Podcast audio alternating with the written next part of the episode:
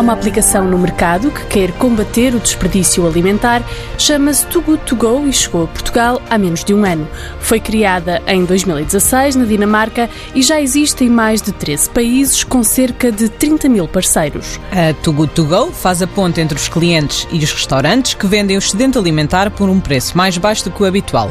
Madalena Rogeroni é representante da aplicação em Portugal e está hoje no Verdes Hábitos. Obrigada, Madalena, por ter aceitado o nosso convite. Antes de mais, queria pedir que nos explicasse como é que funciona a aplicação em si, para quem não sabe neste claro momento. que sim.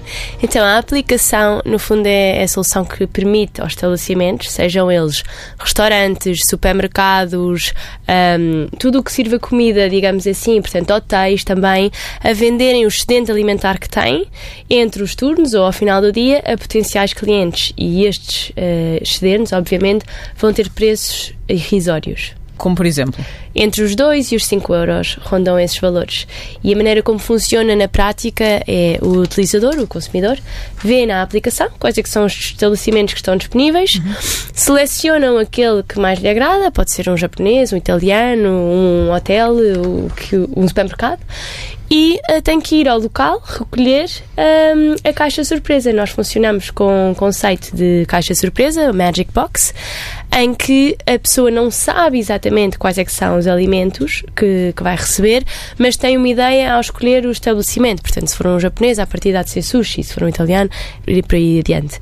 Mas há Ah. restaurantes onde as pessoas podem, por exemplo, nos buffets, onde podem escolher o que sobrou. Uh, não necessariamente, porque as Magic Boxes são uh, feitas pelo staff. Portanto, a pessoa não vai pro- propriamente ao buffet recolher.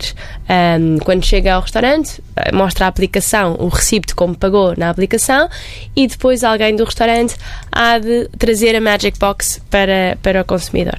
E quais são as principais vantagens para os clientes e para os restaurantes?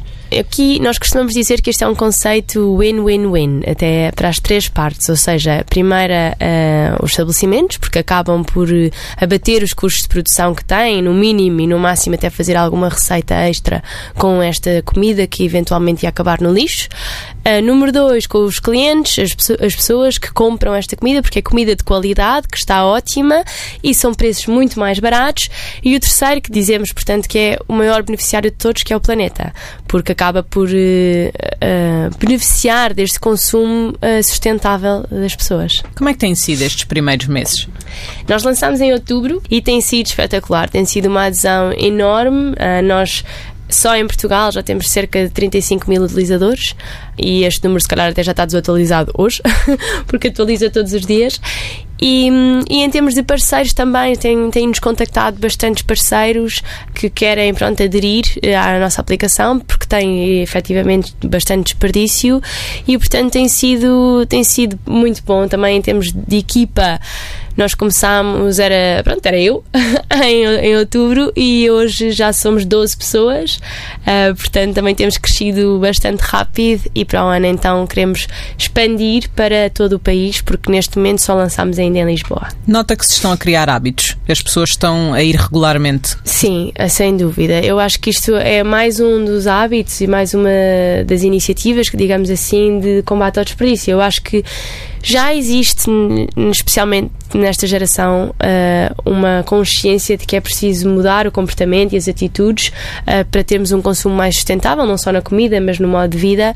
E, portanto, eu acho que a Too Good To Go veio como um incentivo eh, a, esse, a esse modo de vida mais sustentável. Mas porquê que acha que há agora mais essa consciência? Eu acho que nós temos eh, cada vez mais informação ao nosso dispor, há, ao nosso dispor há, há uma awareness maior para este tipo de problemas, mesmo em termos do clima, etc. Por aí eh, também as pessoas se preocupam mais. Eh, antigamente também não havia tanto acesso, portanto, digamos que acho que há acho que há uma maior preocupação porque o problema também é bastante maior. Por, por exemplo, em Portugal há um milhão de toneladas que se desperdiça por ano. E tem ideia de quanto desperdício é que já conseguiram evitar com a Too Good? Uh, sim, nós já conseguimos evitar, ou seja, globalmente, uh, mais de 80 uh, mil toneladas de CO2 para, para a atmosfera. Portanto, bastante. Neste, estão a Sim, falar e- em termos da aplicação Da- aplicação, sim. E em relação. mas global. Sim, e em relação ao desperdício alimentar, nós estamos a salvar neste momento uma refeição por segundo. Sendo esse desperdício alimentar um dos grandes problemas dos nossos dias, pedíamos que desse três dicas aos portugueses para combater este desperdício alimentar no dia a dia, nas nossas casas. Sim, eu diria que a primeira coisa seria aproveitarem as sobras uh, que têm das refeições. Muitas vezes as pessoas acabam por deitá-las para o lixo em vez de pensar o que é que poderiam fazer com elas. Outra das, das, dicas seria pôr estas mesmas sobras em, em, em ou, ou, recipientes, não é? Que sejam transparentes. Portanto, o vidro é ótimo porque muitas vezes fica no fundo e, do frigorífico e as pessoas não sabem o que é que lá têm e por isso também não se lembram de cozinhá-las. Enquanto, por exemplo, se for em vidro ou se for transparente, conseguem perceber mais facilmente o que é que lá têm e como é que podem combinar uh, essas, essas sobras, essas refeições. Um, depois, eu diria também ir mais frequentemente ao supermercado, em vez de fazer aquelas compras loucas que se compra tudo e mais alguma coisa e depois acaba por se gastar, uh, por se gastar muito menos do que aquilo que é necessário. Portanto, ir cada vez mais vezes, não é? Frequentemente para comprar só aquilo que é necessário acaba por também se evitar bastante o desperdício. E já agora, uma dica para os restaurantes que estão muito envolvidos nesta aplicação para os restaurantes, eu diria que é tentarem perceber melhor uh, aquilo que vão ter de produzir, não é? Para poderem depois uh, encomendar os seus produtos. Portanto, tentarem fazer um rácio melhor da, da gestão dos produtos que têm. Obrigada, Madalena. Obrigada. O Verdes Hábitos desta semana esteve focado no desperdício alimentar e na necessidade de se mudar a forma como vemos a comida. Para a semana há mais um projeto português para conhecer. Até lá pode ler a crónica da Madalena Rogeroni no site da TSF e ouvir o episódio nas plataformas de podcast.